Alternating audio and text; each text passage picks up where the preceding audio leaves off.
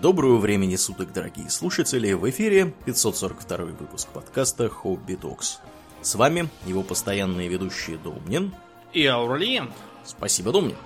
Итак, из экзотического острова Тайвань мы перемещаемся во времени и пространстве, и сегодня рассмотрим более абстрактную тему. О чем мы, Домнин, поговорим сегодня? Сегодня мы поговорим о том, как воспитывали детей в разные периоды и в разных местах развития человеческой цивилизации. Потому что воспитание детей это такая вечная тема, о которой, э, я не знаю, даже если атомная война случится, да, все равно все будут толковать о том, как нам воспитывать детей в этих новых условиях. Да. Э, как ни крути, и каким бы убогим воспроизводство населения не сделало сейчас, все равно мы стоим, так сказать, на том, что э, дети это в любом случае наше будущее, и как воспитать детей, чтобы они стали умными да толковыми, а не пьяницами, лодырями и сильным на шее, это вечный вопрос. И да. он, кстати, оказал настолько значительное влияние на цивилизацию, как, наверное, никакой другой. Да, но перед тем, как мы, Думнин, погрузимся в пучины э, исторической справки на эту тему, давай кратко напомним две вещи. Первое, административное напоминание, заключается в том, что э, больше подкаста можно получить при подписке на спонсоре и на Патреоне на подкаст Hobby Dogs. Там есть дополнительные выпуски. Приходите, друзья, подписывайтесь, если вы еще не подписаны. У нас там здорово и интересно. Э, разные темы любопытные. Подкаста просто тупо больше. Вот, в том числе после шоу там есть. Ну и, Домнин, во-вторых, давай напомним про твои выступления. Да, э, про завтрашнее уже, наверное, бесполезно. Но 23 марта в Санкт-Петербурге на Казанской улице пройдет совместное выступление э, нашего подкаста в лице меня, э, а также знаменитых доктора Водовозова и антрополога э, Дробышевского на темы популярной науки. Водовозов про внутренние органы, Дробышевский про антропологические открытия, э, в смысле ископаемых предков человека, а я, видимо, про футурологию. Ага. А, приходите, да, я остаюсь на этот раз ночевать, так что будем с вами сидеть там вечером и предаваться разговорам и пьянству. Вот, так что Э, Будет интересно. Да. А, ссылки на, э, на билеты можно найти у нас в группе в ВКонтакте, либо, что проще, на сайте mediomoda.ru. Посмотрите там мероприятие про Питер, там все будет. Да. Ну, давай к детям. К детям. Э, дети это во многом такая загадочная субстанция, потому что, как бы, как известно, иногда дети бывают похожи на своих родителей, а это очень забавно. Uh-huh. Иногда не похожи. Это тоже бывает забавно в разной степени. вот. Или похожи на соседа, что тоже забавно для соседа и не забавно для предполагаемого папы этого ребенка. Ну да. Дети бывают э, вырастают вопреки всему э, крепкими да умными, а бывает, что хотя вокруг них э, с детства велись и пытались их развивать, вырастают какие-то придурочные, абсолютно аморфные э, персонажи, которым ничего не надо, кроме того, чтобы от них отстали или сказали, куда им идти и что делать. А то и вовсе рождаются непокорные, бунтующие дети. Вы, кстати, обратите внимание на то, что в, э, на большей части отрезка, так сказать, человеческой культуры одной из э, вечных тем э, для драмы в художественных произведениях были непокорные, бунтующие дети, блудные сыны, которые требуют долю свою от стад отцовых и уходят куда-то вы вообще можете себе такое представить? Какой а потом, кошмар. кстати, при припираются обратно э, оборванные нищие, и при этом их отец режет упитанного тельца в честь того, что явился обратно блудный сын его. Э, сейчас мы на эту притчу глядим и не понимаем, какого дьявола надо резать упитанных тельцов, когда этот э, крендель взял долю квартиры или чего там теперь. Э, как это все воспринимать, ушел, а теперь пришел, оказывается, что он нищий и голодный. Ну и что дальше?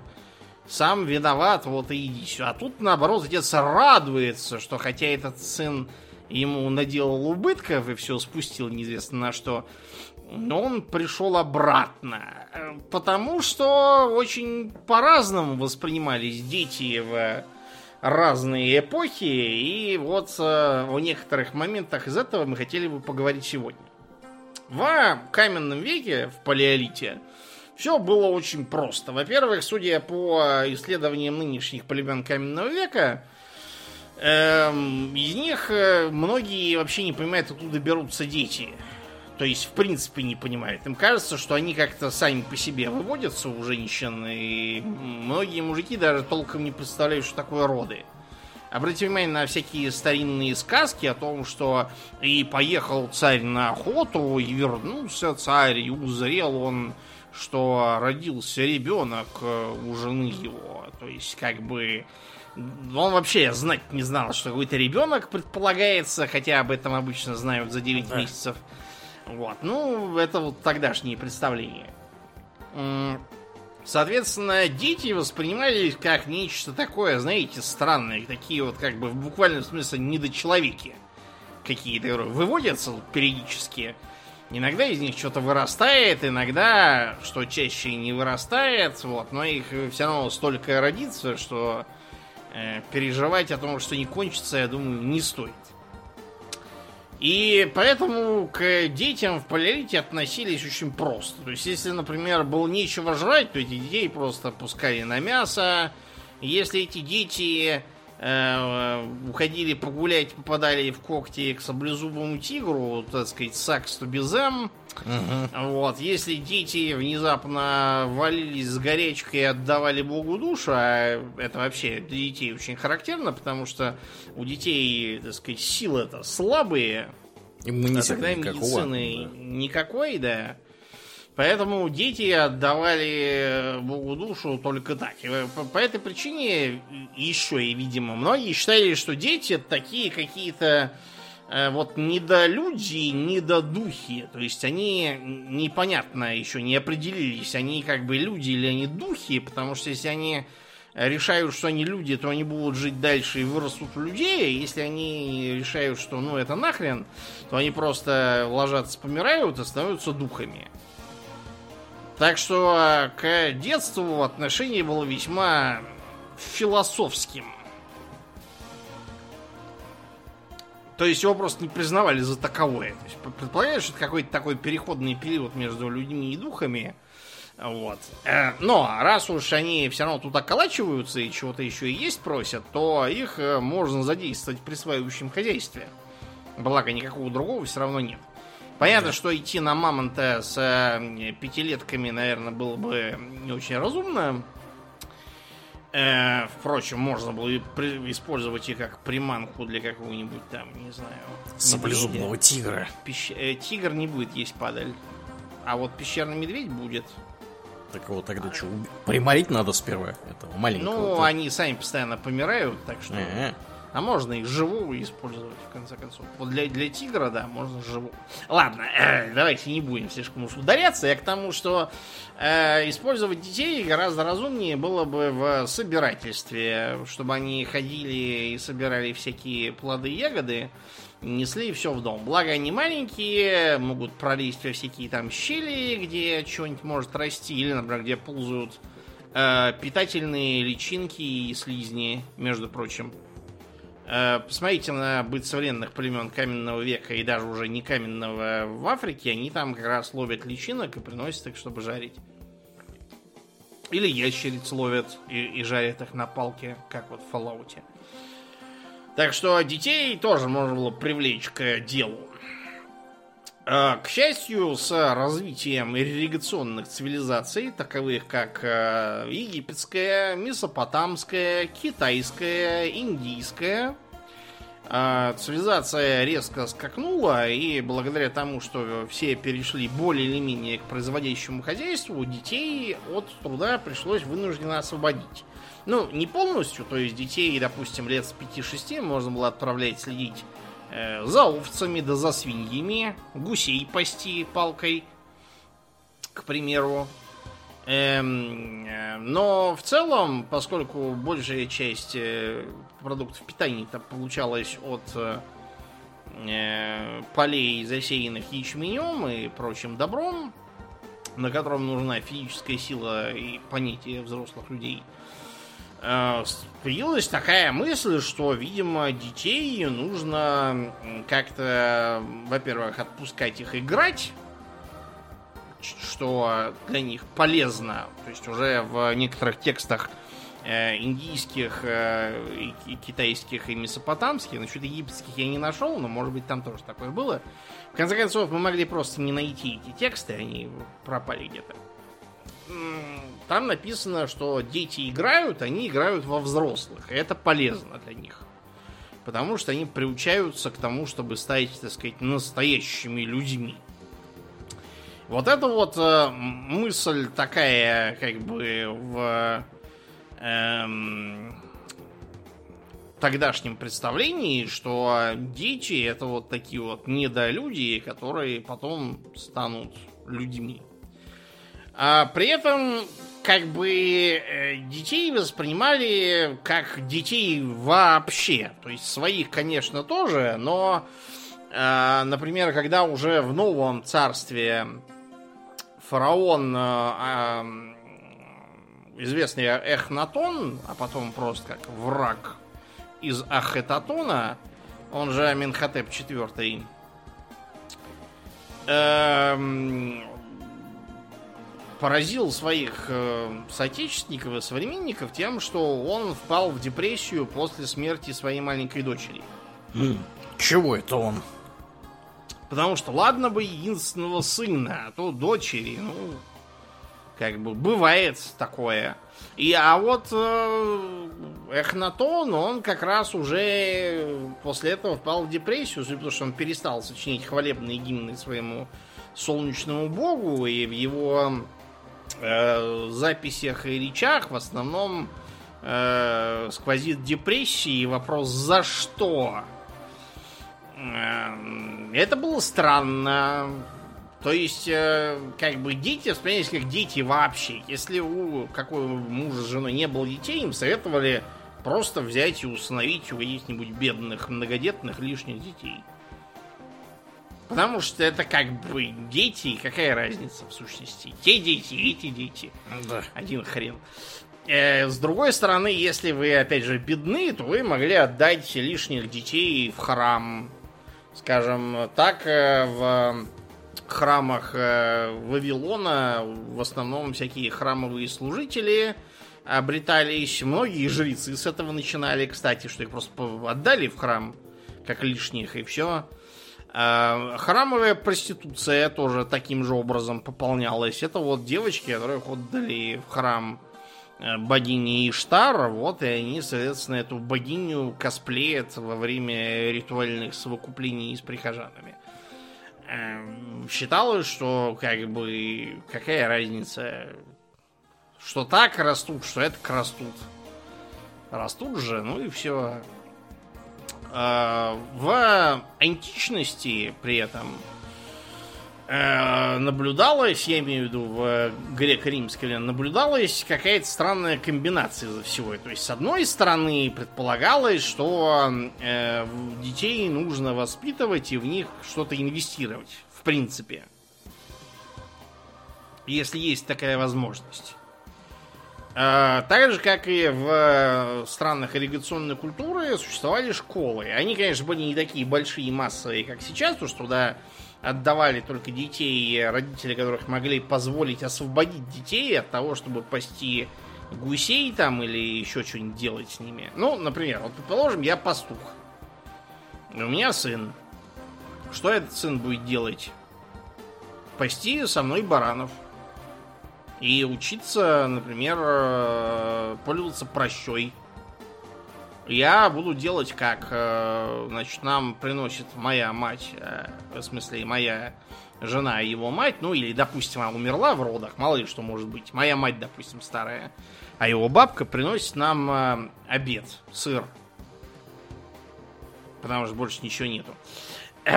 Соответственно, я ем, а для него расставляю 5 камней э, на пригорке. И он должен из прощи с э, вот того места, где я ем, попасть в каждый из этих э, пяти камней э, из прощи. И вот после этого только он сможет сесть и поесть свой сыр. Почему? Чтобы тренировался? Конечно, потому что скоро будет война, она всегда будет. И он сможет записаться в пращники и э, продемонстрировать, опять же, минимальную пригодность, э, которой я его научил таким способом. Он сможет пойти в поход и претендовать там на долю добычи. И наша семья обогатится, и, может быть, мы наконец перестанем быть пастухами, вот, и сидеть в горах и питаться сыром. Вот такая примерно была логика. А для тех, кто был побогаче, да, для детей были школы, куда их водил педагог. Педагог означает буквально водитель ребенка, означает э, раба, обычно пожилого. Или увечного, ну, короче, такого, которого нельзя задействовать на тяжелых работах. Но при этом его там не вышвырнули вон э, куда-нибудь, а именно дали ему какую-нибудь простую, но ответственную работу в виде ведения детей. У нас из-за этого после революции даже было движение, что нельзя называть учителей педагогами, потому что это оскорбительно, это отсылает к древним рабам. Ага. А надо называть их шкрабами, то есть школьными работниками. Но это не прижилось. Я встречал По шкраб. причинам. Ага. Ну, потому что это звучит тупо. Ну Да, да я и говорю, да. Мгм. Как-то, да. Короче, это не прижилось. Тем не менее, в школах, кстати, все тоже было очень сурово. Можно, к примеру, эм, почитать э, древнегреческую по- поэзию.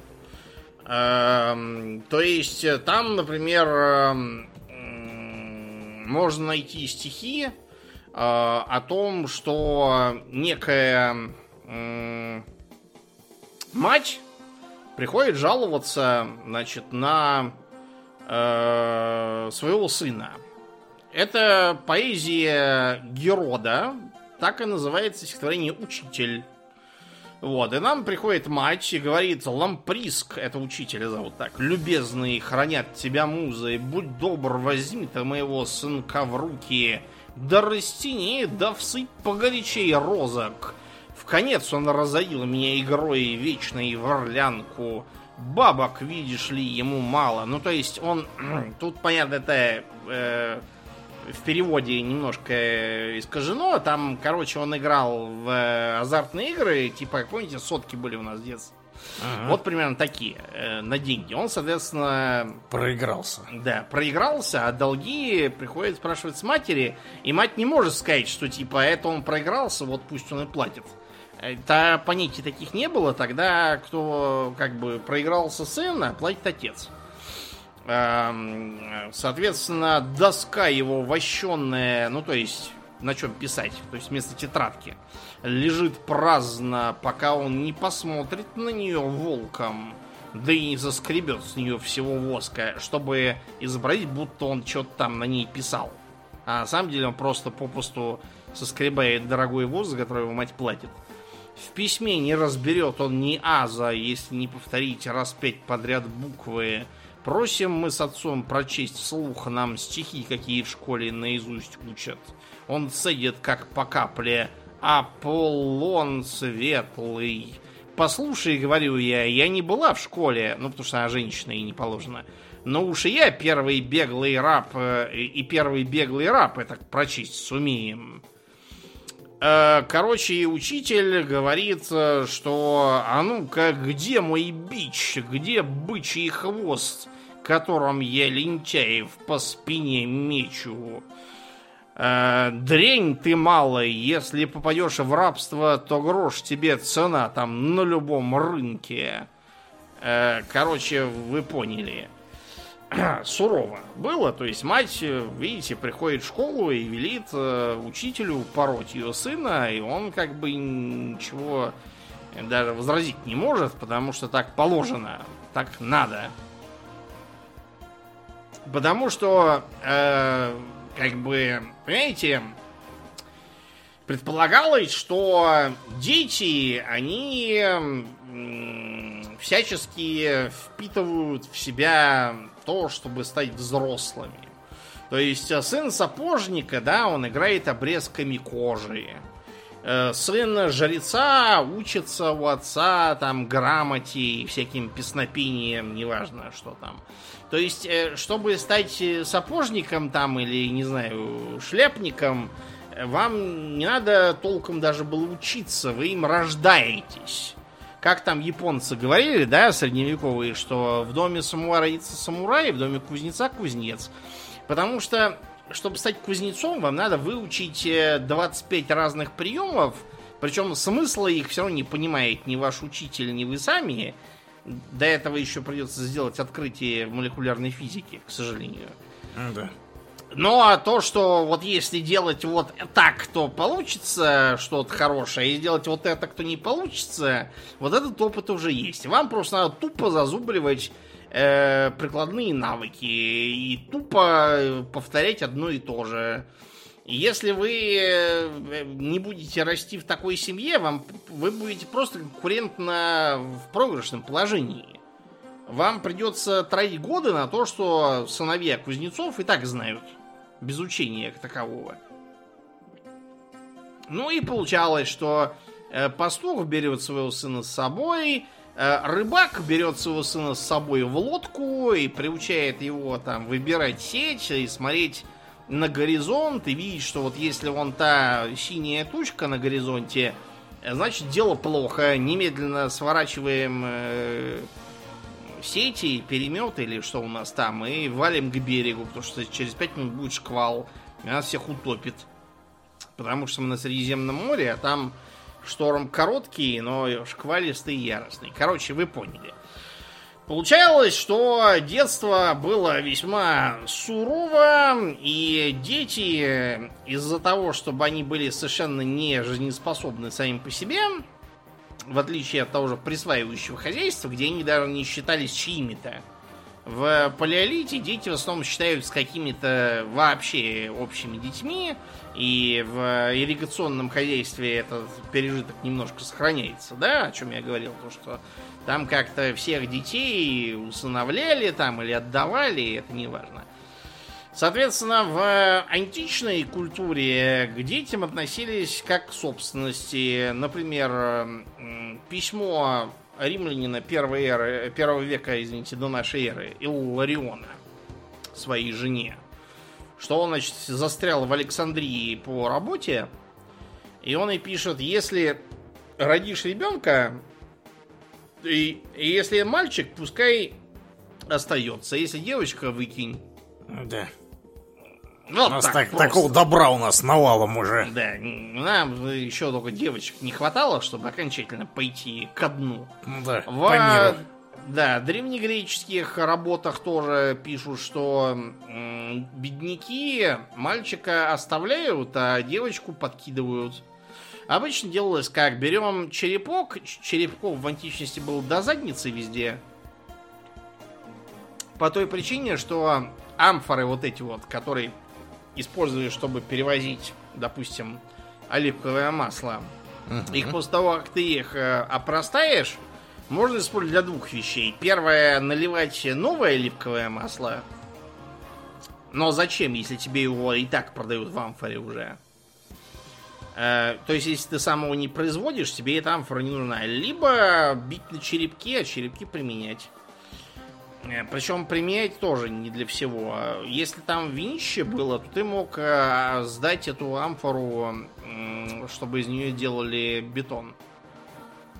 Мололи и в состав мешали. Угу. А если с маслом не получится, э, видишь ли, масло будет реагировать, как в тесте с известью.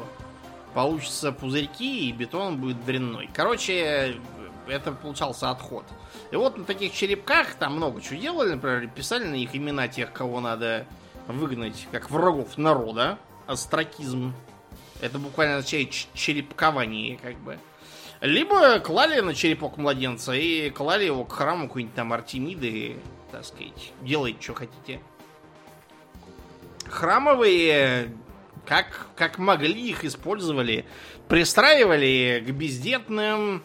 Э, бывало так, что, например, приходила к храму какая-нибудь знатная или богатая семья и говорила, детей нету, дайте нам какого-нибудь мальчика посимпатичнее, пожалуйста.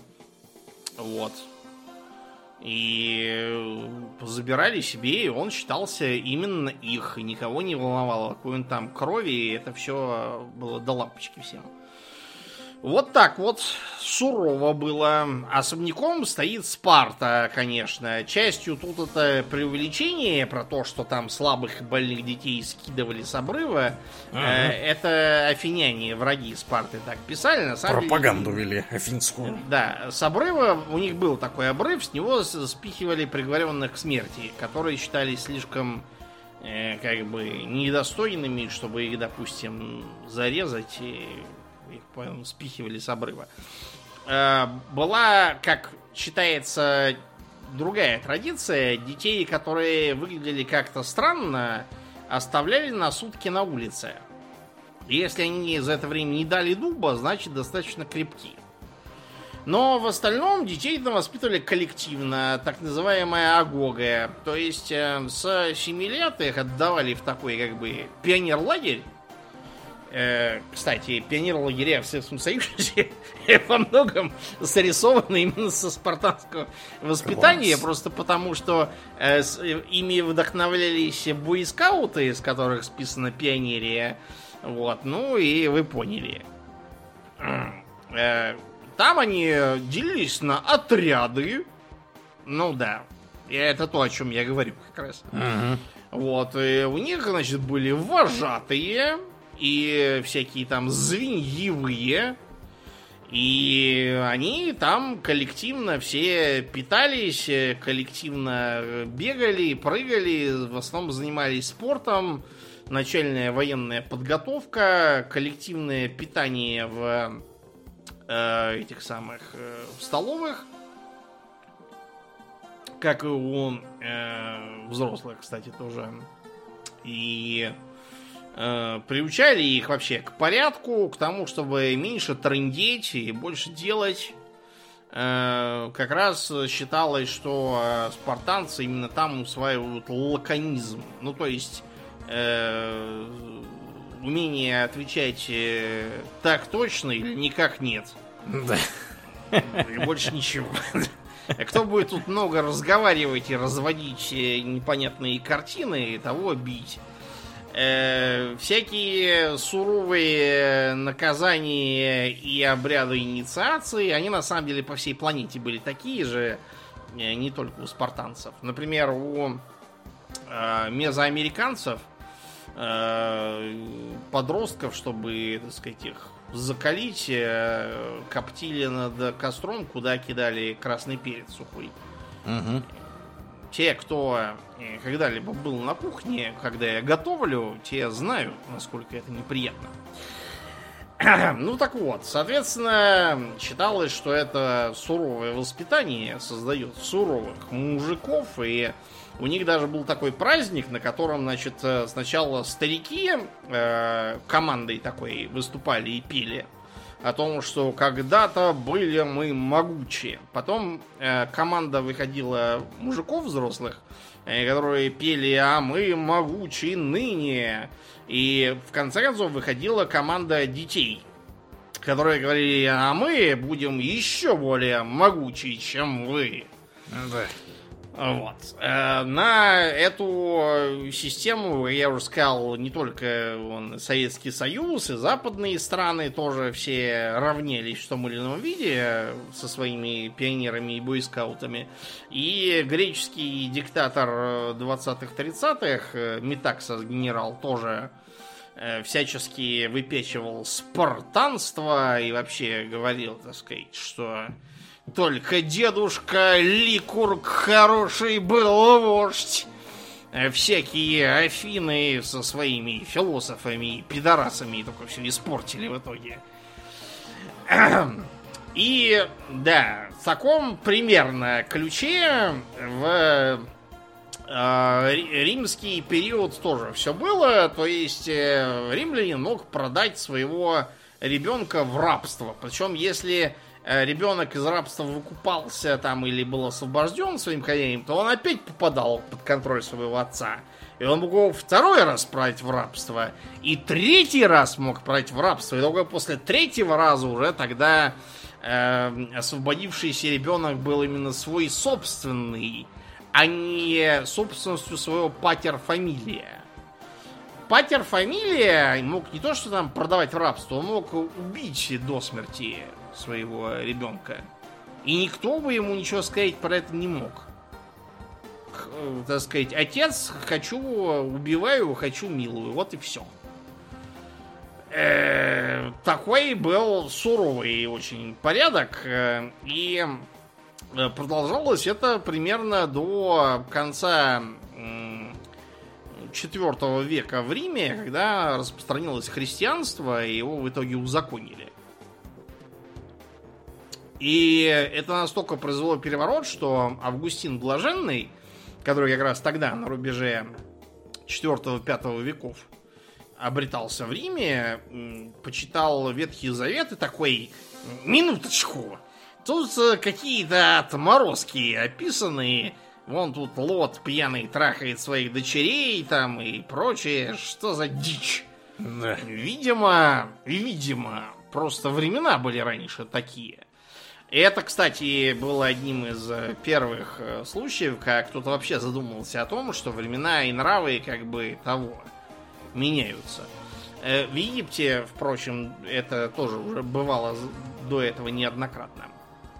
Просто потому что Египет очень длинный, и почитавшие, что там было в предыдущем царстве, египтяне такие, господи, что за дичь творилась у наших предков – Э, да, ну, короче, все это к детям отношения прямого не имеет, а имеет то, что воцарение христианства и как бы авраамических религий во...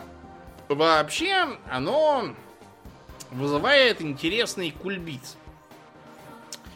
С одной стороны, э, практика детоубийства, оправданного с точки зрения общественного, так сказать, э, сознания – ну, то есть, э, там э, Синека. Все знают мудреца Синеку, который был вообще очень прогрессивный ага. человек. Но что говорил об этом Синека, которого, кстати, христиане называли наш Синека, потому что они с ним во многом сходились в своей этике. Но Синека говорил, что эм, ненормальное потомство мы уничтожаем. Точно так же мы топим детей, которые при рождении оказываются слабыми и ненормальными. Так что это не гнев, а разум, отделяющий больное от здорового. Если уж мудрец Синека э, таков, то тут, знаете, с других спрашивайте и нечего. Тем не менее, христианство, которое вообще любое убийство и даже в форме аборта воспринимает как анафему полнейшую, произвел тут революцию. И, с одной стороны, детей гасить стало нехорошо и преступно. С другой стороны, все стало внезапно еще сложнее, чем было, потому что дети-то, они же как бы обладают душой с самого начала. Раньше только всякие платоники разглагольствовали про души, а теперь стало мейнстримом. Следовательно, за эту душу кто-то должен отвечать. Все логично. Ну, родители, стало быть, за эту душу отвечают. Соответственно, если эта душа потом попадет за свои грехи в ад, кто виноват-то? Родитель так сказать, ибо его грех ересь есть твой грех потакания. Следовательно, нужно воспитывать, так сказать, так, чтобы в, э, э, в дальнейшем твое дитя было достойно всего. Иначе получается, что ты виноват Вот, и как бы тебя на том свете-то за это и того покарают. То есть все становится еще сложнее. И получается, да, что, так сказать, э, э, кто же виноват, как не ты? Ты родитель, твое чадо. Ты должен был наставлять, внушать страх Божий. Учить надо, родить-то вы родите, а наставлять не наставляете. Это грех, нехорошо, стыдно. Умел родить, умей наставить. Это цитата из э, одного из произведений Чехова, если что, потому что она, Антон Павлович, он всегда нас выручает своими примерами. У него про все можно найти пример. Ладно, абстрагируясь от Чехова, я имел в виду вот что. То, что м- дети э, в средневековом сознании становятся не только как бы недочеловеками, как это считалось ранее, как некой заготовкой для человека, глиной, которую нужно лепить. Вот. Но при этом э, непонятно, на каком моменте надо начинать лепить. Э, когда он родится, лепить вроде как еще нечего, он только э, жрать просит, да гадит в пеленки никакого от него толку больше. А потом, когда подрастет, вроде как уже надо, а он какие-то мысли тут начинает высказывать непонятные. Может быть, надо учить, когда он говорить учится. Вот что, кстати. Примерно с момента, когда дети начинают говорить, вот средневековое сознание их и начинает всячески э, поучать э, и курощать всякими способами. То есть э, предполагается, что воспитывать надо строго. Э, ребенок должен слушать, должен подчиняться, потому что он маленький и сам по себе он не выживает. Э, сам по себе он, даже если, предположим, мы его выкормим, выпоим, что хорошего из него вырастет? Пьяница, бродяга, а бродяга, кстати, это уже тоже это, это плохо. Во многих юрисдикциях бродяг предписывалось хватать и сажать и вы... до выяснения. Да. Кто они, чего они, что им тут надо вообще. Поэтому, как бы, идеал это патриарх, который сидит, так сказать, в окружении чад и домочадцев. Вы когда-нибудь задумывались, что вообще такое странное слово домочадец? до которой в доме чад разводит и угар. Да. Угу. Нет. Э, это означает буквально дитя дома вашего. Как бы, причем еще такое, знаете, не дитя, а именно такое дитятка. То есть меньше, чем дитя. Но все-таки близко к этому. Интересно. То есть это, э, э, видимо, это еще из времен патриархального рабства у славян, когда рабы считались за таких очень-очень младших членов семьи. Вот. Поэтому домочадец, тот, кто у вас постоянно живет и является членом вашей семьи, хотя и не по, кров, по крови. Соответственно, э, к детям отношение такое же, как вот этим вот самым патриархальным рабам. Они должны молчать, э, слушать, делать, что говорят, э, почитать, э, кланяться, да и так далее и тому подобное. Так практически во всех Эм, развитых культурах условного средневековья. В Европе, в Китае, где конфуцианские философы рассказывали всем, как надлежит хранить сыновнюю почтительность, и что на ней э, зиждется практически государство, которое, в котором как бы правитель есть отец – а подданные есть дети его, и он, э, яко отец добрый, должен о них заботиться, а не почитать его, любить и работать на него. Э, мы уже упоминали один раз э, творение протопопа Сильвестра «Домострой», который у нас почему-то принято воспринять некое изуверское средневековое писание, чуть ли там не как Маллиус Малификарум второй. На самом деле это просто учебник по тому, как там грибы сушить, а рыжики солить. А, а рыжики и грузи внезапно за грибы тогда не считались. За грибы считались вот у которых как бы горбиком шляпка, типа белые, там, польские белые, помнишь, мы с тобой ага. собирали. А у которых вогнутая считалось отдельно все. Их предполагалось э, солить, тогда как грибы сушить. Ну вот, э, тут на самом деле там в основном про это. А то, что там э, про воспитание и про жены и детей, это все, во-первых, по остаточному принципу, во-вторых, принципиально не отличается ничем от позднесредневековых писаний тех же европейцев. Мы сегодня, чтобы не терроризировать вас, как в тот раз, когда, помните, в выпуске про попаданцев мы цитировали практически неадаптированный э, текст. Тут мы взяли текст попроще, чтобы не, выносить вам мозги.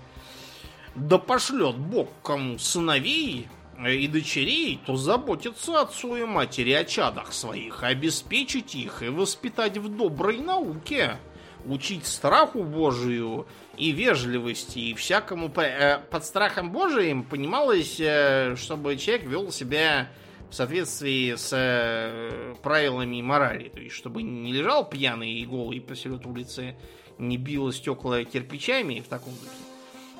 А со временем, по детям смотря и по возрасту, учить их рукоделию. Отец сыновей, а мать дочерей, кто чего достоин, какие кому Бог способности даст. Там в оригинале было просуг, но мы, как я уже сказал, решили вас не терроризировать этим.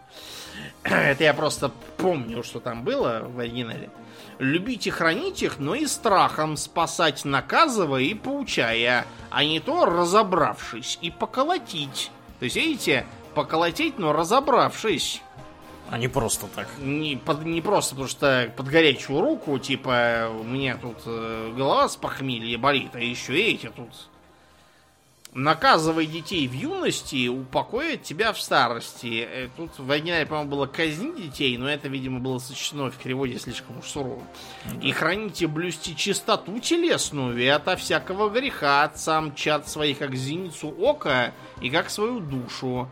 Если же дети согрешают по отцовскому или материнскому небрежению, о таковых грехах и ответ им держать в день страшного суда. То есть вот то, о чем я говорил, как бы их грех это твой грех небрежения. Вот, э, соответственно, нас, э, нам предполагается наказывать сына своего в юности его, и упокоит тебя в старости твоей и придаст красоты душе твоей. Ну, то есть, э, тебя на том деле похвалят, что ты хорошо воспитывал детей. И не жалей младенца бия. Имеется не, не младенца в смысле младенца по-нашему, имеется просто ребенка. Э, если жезлом накажешь его, не умрет, но здоровее будет. Опять же, имеется в виду, э, как бы, жезл не в смысле, что его дубиной надо бить, а жезл имеется в виду такой, как бы, пасашок э, этический. Ибо ты, казня его тело, душу его избавляешь от смерти. И если дочь у тебя, и на нее направь свою строгость, тем сохранишь ее от телесных бед, не постранишь лица своего, если в послушании дочери ходят. И не твоя вина, если по глупости нарушит она свое девство и станет знакомым твоим насмешку. Короче, да. Ты чего мог сделал, если уж дальше не по дурости, это, извините, твоя проблема. Эм, но при этом э, предлагается, к примеру, что не дай им воли в юности, но пройдись по ребрам его, пока он растет, и тогда, возмужав, не провинится перед тобой и не станет тебе досадой и болезнью души и разорением дома, погибелью имущества, укором соседей, насмешкой врагов и пенией властей, ну, то есть штраф тебя наложат власти, и злою досадой. А, при этом предлагается, что э, не следует также э, э, чрезмерно, э, так сказать, э, детей бить.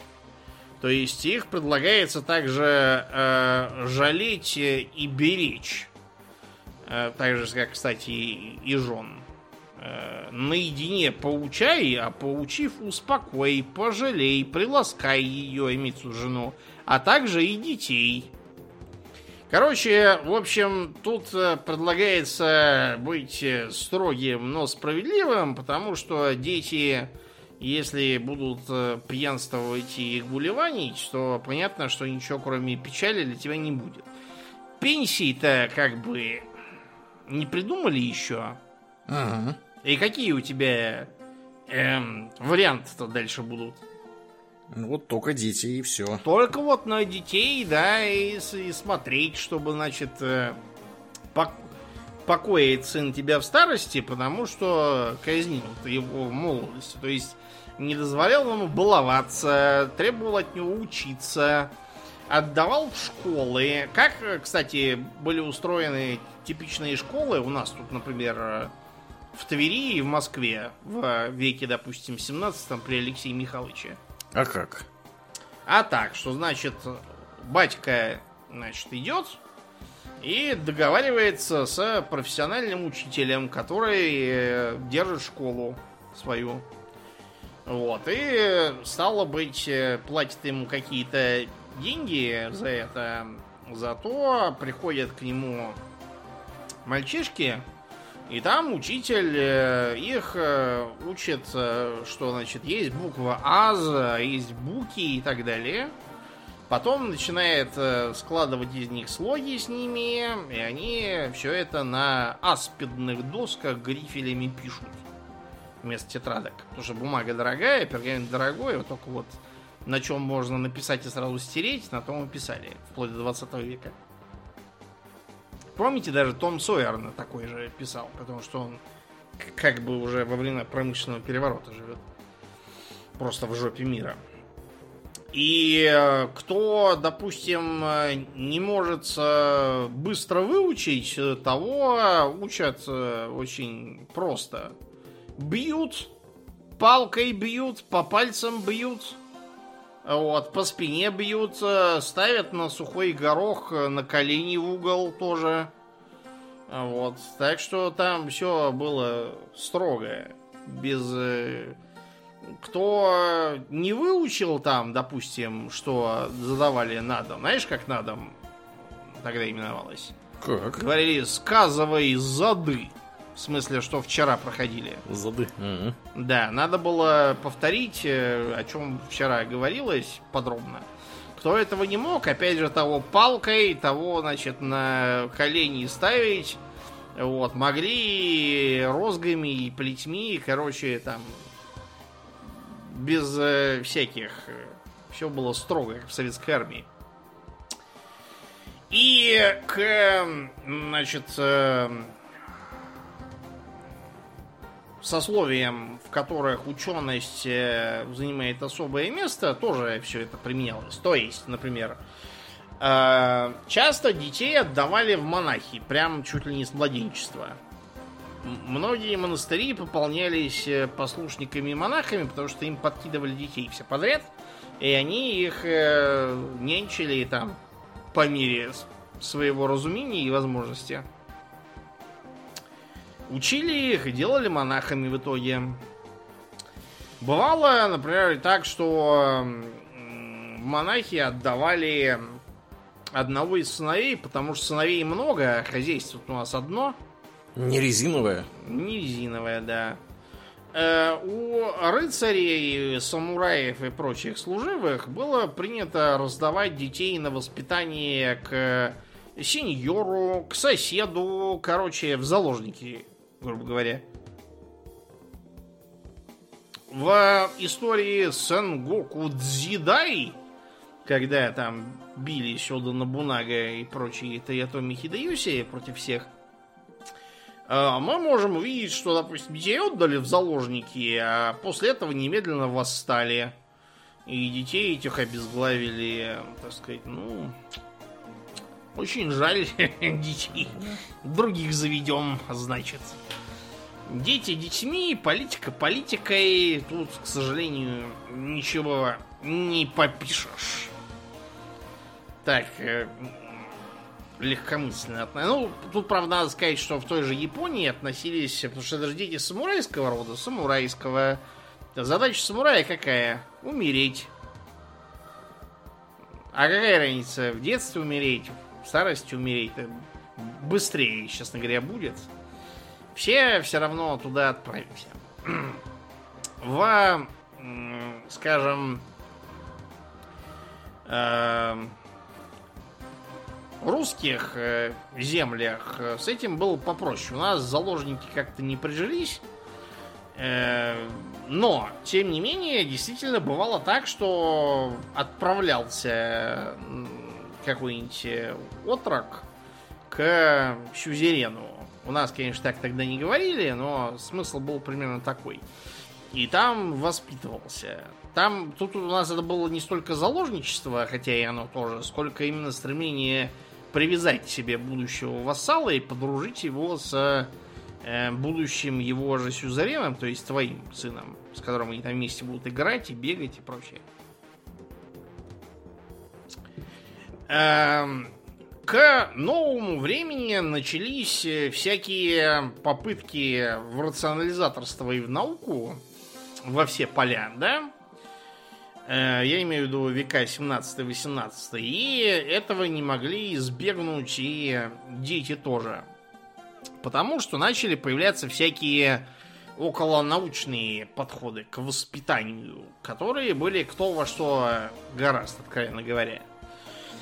На этот подъем около науки, скажем так, наложился еще и подъем протестантизма, особенно в своем крайнем э, э, изводе, то есть кальвинизме. Кальвинизм учит нас чему? Тому, что надо поститься, молиться, трудиться и ни в коем случае не слушать никаких там Радио Ватикан. пап, да. Да. мгм. Э, Вот. Соответственно, нужно быть скромными, нужно быть сдержанными. Все все время в черном, в шляпах, э, все э, день денежкой работают, э, в воскресенье обязательно отдыхают, э, при этом отдыхать лучше за чтением Библии, эм, что всяких там святых стоит отрицать, а полагаться только на Святое Писание. Почему, кстати, у кальвинистов э, вместо имен в честь святых, ну там всяких святых, там Маргариты и прочих, у них все всякие Давиды, э, да э, Соломоны и прочее из Ветхого Завета. Им же надо на кого-то-то ориентироваться, раз святых отменили. Мгм. Ну вот, соответственно, к детям все это тоже пытались пристроить. Например, э, появилась идея о том, что детей надлежит обязательно пороть, э, ибо они, э, дети же, они постоянно прыгают там, играют, э, вопят, а протестанты считали, что надо всем быть с постными рожами, молча, э, всем мрачным да серьезным. А дети это их антипода. Следовательно, из детей надо выгнать, ибо это дьявол. Вот, дитё твое вошел и заставляет его прыгать, Да. дороже корчить, Кто же еще-то, конечно. разводить тут разговоры, да смехи всякие. Э, Это, с одной стороны, как бы продолжение идеи, что дети есть глина, из которой надо что-то э, та- такое, так сказать, вылепить. С другой, вот эти вот новые мысли. Следовательно, детей нужно пороть всячески. И если ты пожалеешь розгу, то погубишь ребенка. Ибо вырастет из него пьяница какой-нибудь. А, против порки одним из первых возражений было возражение Жан-Жака Руссо. Руссо персонаж, честно говоря, такой довольно сомнительный, потому что вот кто был Руссо по жизни-то? Кем он работал? А кем он работал? Никем. Что, он дурак, что ли, работать? Ага, рантье был знатный. Да! Рантье это было бы еще э, хотя бы с точки зрения протестанта относительно респектабельно. Жить на, на процент с капитала, это, в принципе, еще даже хорошо и похвально. Он был Альфонс. А, То есть он всю жизнь ну. жил за счет всяких богатых баб старше себя. Домнин, ну это практически рантье. Ну что ты? Ну, Ну, сейчас, может быть, конечно, и да, но тогда не совсем. А, Я это о том, что у нас э, почему-то Жан-Жак Руссо все возносят как чуть ли там титана моральности, потому что вроде палец о палец не ударил. Все его разглагольствования о благородстве труда, они как бы стоят очень мало, с моей точки зрения. Потому что он никогда ничего не трудился. А, у него было... Он, кстати, тогда же и начал считаться за гения воспитания передового. При том, что детей у него было, по-моему, пятеро, и ни одного из них он не воспитывал, по-моему, глаза не видал. И всех их сдал в сиротские приюты, сказав, что они им будут мешать. Э, Я не могу никак э, понять вот этого, благо я сам отец-одиночка, так сказать, и воспитываю дитя свое, э, дабы покоило меня в старости. Дитя тут недавно прошествовало мимо в кальсонах по-солдатски. Ну так вот, э, я это к тому, что у Руссо единственную мысль здравую в э, воспитательных его э, писаниях можно вот какую вывести. Дело что Руссо был мазохист. В современном смысле слова. И когда его в детстве пороли, он обнаружил, что ему, у него это вызывает сексуальное возбуждение. Поэтому он даже сам стал часто напрашиваться на порку. Ну, нарочно хулиганил, имеется в виду. так. И он, э, рассудив, что, наверное, не он один такой на всю планету, а это какое-то более или менее распространенное явление, э, стал писать, что, походу, порка вызывает в детях э, определенного склада э, развратные фантазии. Ее надо поэтому исключать. Да, вот это, пожалуй, единственное, что Руссо бесспорно умного сказал в воспитании, и все остальное это были какие-то очень отвлеченные теоретизирования человек, который с детьми особо ни- никакого взаимодействия не имел. Так вот, э, почему я сказал, что это именно вызывает вредные фантазии? Потому что в 18-м, э, начале 19 века была вообще такая мысль, что эм, для детей характерно фантазирование, это вредно. Потому что дети вместо того, чтобы думать о всяком серьезном и умном, думают о всякой херне, про то, как бы им там кататься на розовых единорогах с крыльями по стране воображений какой-нибудь там. Вот. Выдумывают все там всяких воображаемых друзей. Что сие? Как не бред сумасшедшего.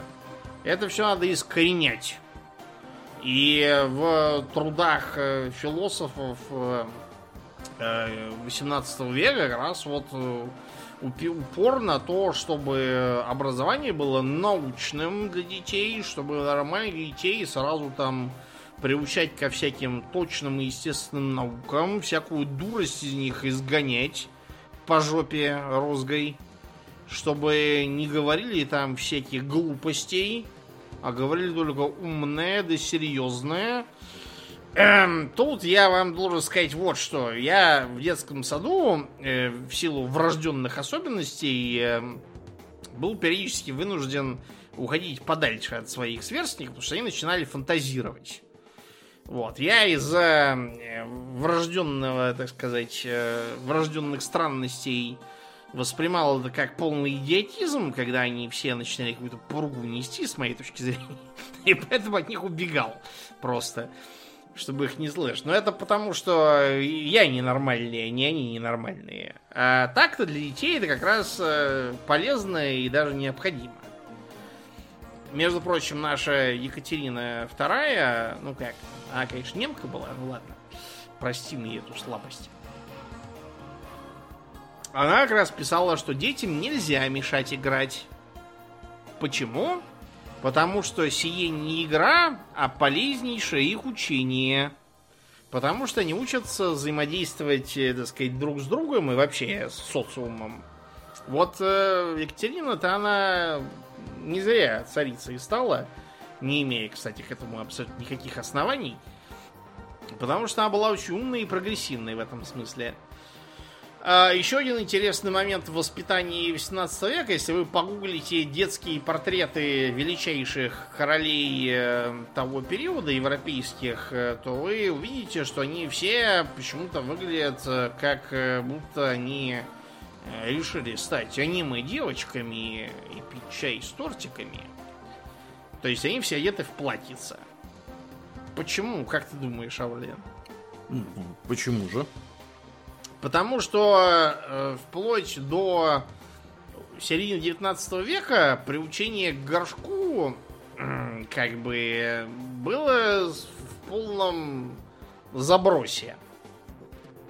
То есть э, предполагалось, что дети как-то сами должны понять, что им надо садиться на горшок или на еще какое-нибудь такое приспособление. А до этого никто не пытался найти какой-нибудь порог, на котором детей следует приучать, а не просто гадить под себя.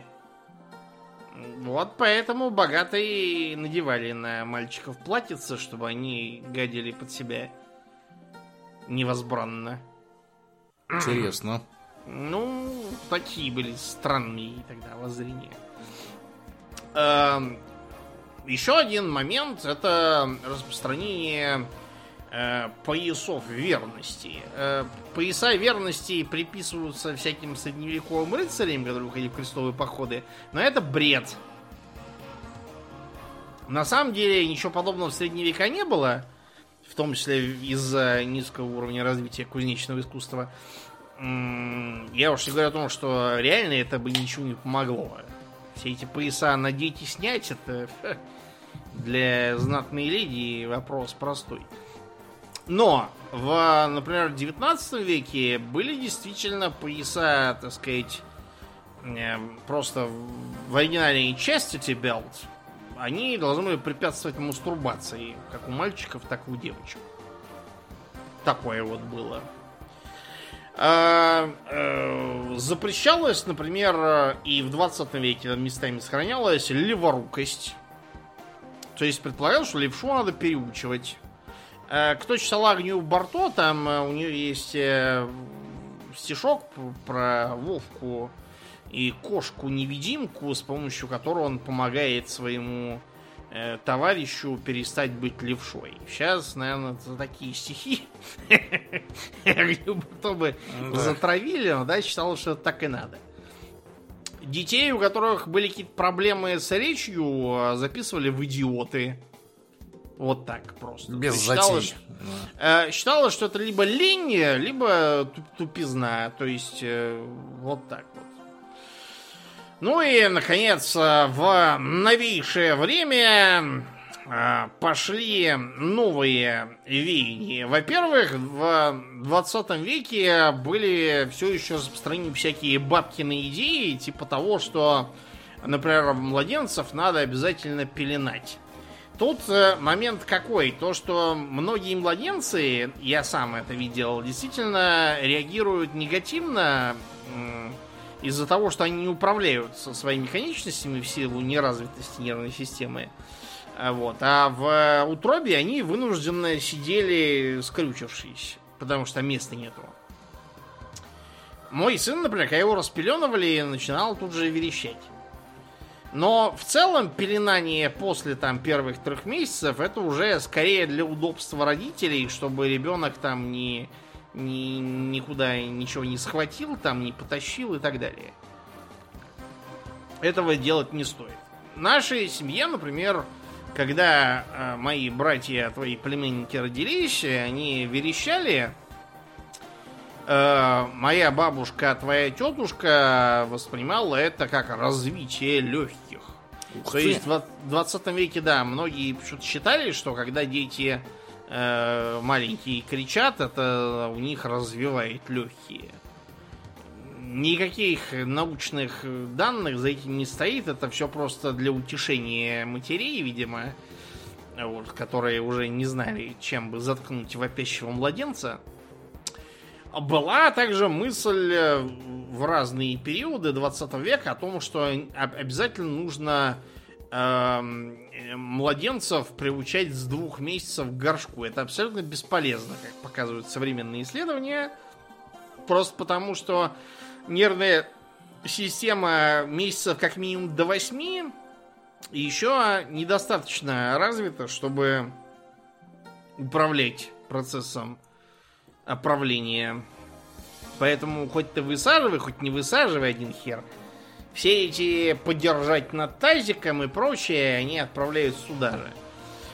А, были всякие мысли о том, что детей надо кормить обязательно чуть ли не там с двух месяцев э, супом из или пюре из печенки. Или из рубцов тоже. Рубцов, в смысле, желудков у коровы. Mm-hmm. Или, например, что обязательно детей э, ни в коем случае нельзя целовать. Это, видимо, произошло от того, что врачи пытались э, сказать, что не надо всем подряд давать своих младенцев целовать, потому что какая там зараза от кого э, неизвестная будет. Но потом это почему-то превратилось в то, что их нельзя целовать и обнимать, а то они вырастут слабаками и пидорасами и черти что. Что, что за бред непонятный. Наконец, после всей этой ерунды и всех этих дурацких народных примет, типа того, что... Ты знал, кстати, что младенец, которого раньше положенного прорезываются зубки, особенно умный? Че это он? Ничего, От большого это... ума, что ли, у него зубы там прорезываться должны? Это, это ерунда. Никакого отношения к уму не, не имеет абсолютно. Просто дурацкое поверье бабье. А к 60-м годам внезапно, ну, даже раньше 50-м, было обнаружено, что, представляете, оказывается, э, нынешняя молодежь-то, она, она не та, что была раньше. Несмотря на то, что подобное нытье было распространено еще во время Древней Греции, мы, помнишь, упоминали с тобой комедию «Облака» Аристофана? Mm-hmm. Там легкомысленный, длинноволосый сын приводит своему э, пожилому отцу в пример современные комедии Еврипида, тот выходит из себя и говорит, что это безнравственно. А вот раньше это было, а сын говорит, что это замшелое дерьмо, которое никто не будет слушать сейчас. То есть, такое, в принципе, было всегда, но именно в 20 веке, после войны, внезапно все заметили, что подростки как бы начали вообще меняться и делаться какими-то загадочными существами. Начались какие-то рокеры, гризеры, потом битлы. В 60-е подгадили, все стали с длинными патлами, из этого развелись хиппи, а потом и панки, и бог знает, что, что такое. Появились разговоры, что подростковый бунт какой-то начался, и что подростки что-то все не то и, и протестуют и так далее. Связано это просто с тем, что э, сильно поменялись жизненные реалии. Потому что если вот раньше, как мы в начале этого подкаста говорили, что там родился ты у сапожника, значит, ты будешь сапожником, что, значит, нужно повиноваться старшим, потому что старшие знают, как бы, как надо делать и что, что, так сказать, нужно.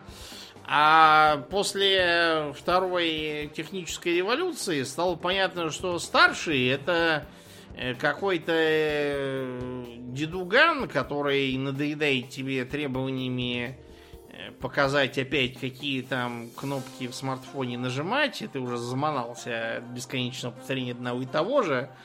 И когда, допустим, во времена Еврипида, условного там, или, не знаю, Ивана Грозного, кто-то говорил, я жизнь прожил, ты понимал, что да, это человек действительно прожил жизнь. Человек пережил, э, не знаю, там, нашествие крымского хана Девлет Гирея, и живой остался, между прочим. Человек э, э, сеял, пахал, человек охотился на зайцев, человек э, э, ходил в ополчение, человек возил своему э, боярину всяких там битых гусей и муку по лесам с разбойниками, отмахивался от них топором и рогатиной, и э, сумел поднять дом на пустом месте, и детей, и внуков, и все такое. И действительно, это стоило того, если тебе нужно было самому понять, как тебе тут жить, поднимать дом и прочее, ты шел к нему спрашивать, а, а когда сеять, а когда жать, а как лес валить, а как пилить э, и прочее. А что мы видим, когда нам сейчас говорят, я жизнь прожил? Мы видим какого-то персонажа, который в лучшем случае прожил жизнь учителя химии в подмосковной Апрелевке, и пытается спорить с тобой о том, что его идея вложиться в новую финансовую пирамиду является глупой. Ну, вы поняли. Никакого понятия о финансовых пирамидах жизнь учителя химии подмосковной Апрелевки конца 20 века и начала 21 ну, не как бы не предоставляет. А кроме того, появился еще один тренд на как бы отсутствие подросткового бунта, но тем не менее конфликт в семье все равно происходит. Э, Аулян, у тебя был подростковый бунт? Наверное, был. Ты- Но в чем он ты- выражался, я тебе не скажу. Потому что я сам Ну, не знаю. Я тебе скажу так. Не было у тебя никакого подросткового бунта, потому что я за тобой со стороны наблюдал. Ты не, не делал пирсинг э, в тех местах, где он заслоняет твои татуировки, э, не пьянствовал, не убегал ночами куда-то там, не э, делал зеленые ирокезы, не было никакого подросткового Это, бунта. да, это правда. Э, Дело просто в том, что э, ни условия, ни время, ни характер, ни у тебя, ни у меня к бундам не подру- как бы не благоприятствовали. Если мы спросим, например, моего батюшку, был ли у меня подростковым, он скажет, что был. Но тут он соврет, потому что я ничем принципиально от Аурлиена в поведении не отличался. Э, Просто э, это распространенное сейчас явление. Я уже несколько статей прочел о том, что к психологам э, повадились притаскивать подростков родителей и говорить, что вот у них подростковый бунт. После чего выясняется, что подростки сидят, учатся там, клеят марки в альбом или чем они там увлекаются ходят гулять с друзьями, не пьют, не курят, ничего не делают. Проблема в том, что у родителей был кризис среднего возраста. Это, опять же, явление э, второй половины 20 века. Родители начинают истерить, э, им кажется, что им заели жизнь.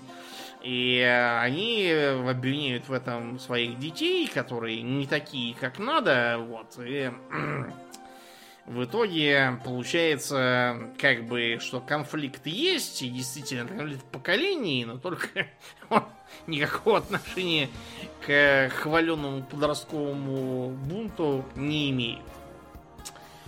Э, Сам я лично в завершении этого выпуска могу только сказать, что с высоты своего опыта воспитания детей, благо я и братьев видел маленьких, у нас большая разница в возрасте, 11 лет. Вот, и мне периодически приходилось выгонять что маму, что папу из их детской, поскольку то мама пыталась их учить грамоте своими методами, которые не работают, то папа пытался тоже свои мысли внушать. Ну вот, это все приводило к выталкиванию родителей в зашей. Благо я уже был большой и крепкий. Да, без тебя бы, Домнин, выросли бы малолетними дебилами, не Ну, иначе. Я... Да, тут не знаю, в чем вы в сумасшедший дом попали. Плюс э, воспитание собственного чада, которому году уже скоро 17 лет, и которое вроде как не показывает деструктивных никаких э, признаков. Э, я всегда относился к детям как к взрослым, только очень маленьким и ничего не понимающим. Вот. И, на мой взгляд, эта политика приносит гораздо больше пользы в нынешних условиях, вот, чем к...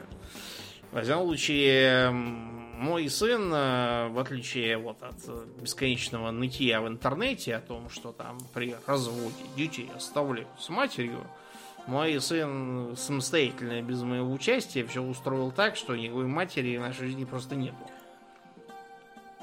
Вот. Да. Ну, учится... ну, это Домнин скорее характеризует как-то твой выбор ну, это матери мать своих детей. Характер... Да, а не, не, не столько твоего сына. Ну, с другой стороны, да. ты учитываешь, что в 13 лет провернуть такой фокус, это, в общем, не так-то просто. Как должно было ребенка прижать, да. А, ну, с другой стороны, как бы влияние папы, который все эти 13 лет вли, воспитывал, рассуждал, учил стрелять и, и так далее, видимо. Ну и кроме того, сама себе уверенность в том, что ты можешь в любой момент уехать к папе. А не то, что папа скажет, кто вы такой, я вас не знаю, идите отсюда. Э, потому что, как бы, да, э, как мой любимый стишок вредных советов для родителей звучит. Если чадо провинилось в луже пролитой текилы сорта редкого аньеха утопило твой смартфон, ты его бронить не вздумай и объяснять, что это плохо, и что любящие дети так не делают совсем. Закричи, что он гаденыш и сведет тебя в могилу, или молча дай по шее, а за что не уточняй. Вот я этого всегда избегал, в отличие от его мамаши. Поэтому сейчас мы с ним вдвоем и живем. Я надеюсь, правда, что мне не придется стать дедом в ближайшие дни. Вот, а то, знаете, может быть, я в его возрасте тоже был не больно умен. И на этой э, оптимистичной ноте будем заканчивать. Да. Как и обычно, мы благодарим наших подписчиков на спонсоре и на Патреоне, которые, я напоминаю, получают дополнительные выпуски подкаста за то, что подписываются. На этой неделе мы особенно благодарны Аделю Сачкову, Алексу Лепкало, Дмитрию Котловскому, Никите Еремееву, Льву Дмитриеву, Виткус, Камраду с ником Серк89 и, конечно же, Нубу. Огромное спасибо вам, ребята, за то, что вы остаетесь с нами. Также мы всем напоминаем, что у нас есть группа ВКонтакте, канал на Ютубе, запрещенный на территории Российской Федерации Инстаграм и разрешенный повсеместно Телеграм. Приходите туда, там тоже разное интересное происходит шутки, прибаутки всякие. В общем, подписывайтесь да. в телеге. Да. А, и, Домнин, давай напомним про твои выступления. 23 числа в Питере пройдет выступление на Казанской улице совместно с Дробышевским и Водовозовым. А, я остаюсь ночевать, так что будем потом пьянствовать коллективно. Вместе с Водовозовым а, и Дробышевским. Нет, ну, да, поедут по своим делам, да, я думаю. Я не, я не могу отвечать, будут они ночевать или не будут. Я буду ночевать в соседнем здании, поэтому э, я остаюсь. Короче, на сайте mediamoda.ru билеты пока есть. Э, приходите, пока фанаты Дробышевского с удовозом их не разобрали. Э, буду вам рад. Да. Ну, а мы на сегодня будем закругляться и перемещаться в после шоу, мне остается лишь напомнить, друзья, что вы слушали 542 выпуск подкаста Хобби Токс, и с вами были его постоянные и бессменные ведущие Домнин и Аурлиен. Спасибо, Домнин. Всего хорошего, друзья. Пока.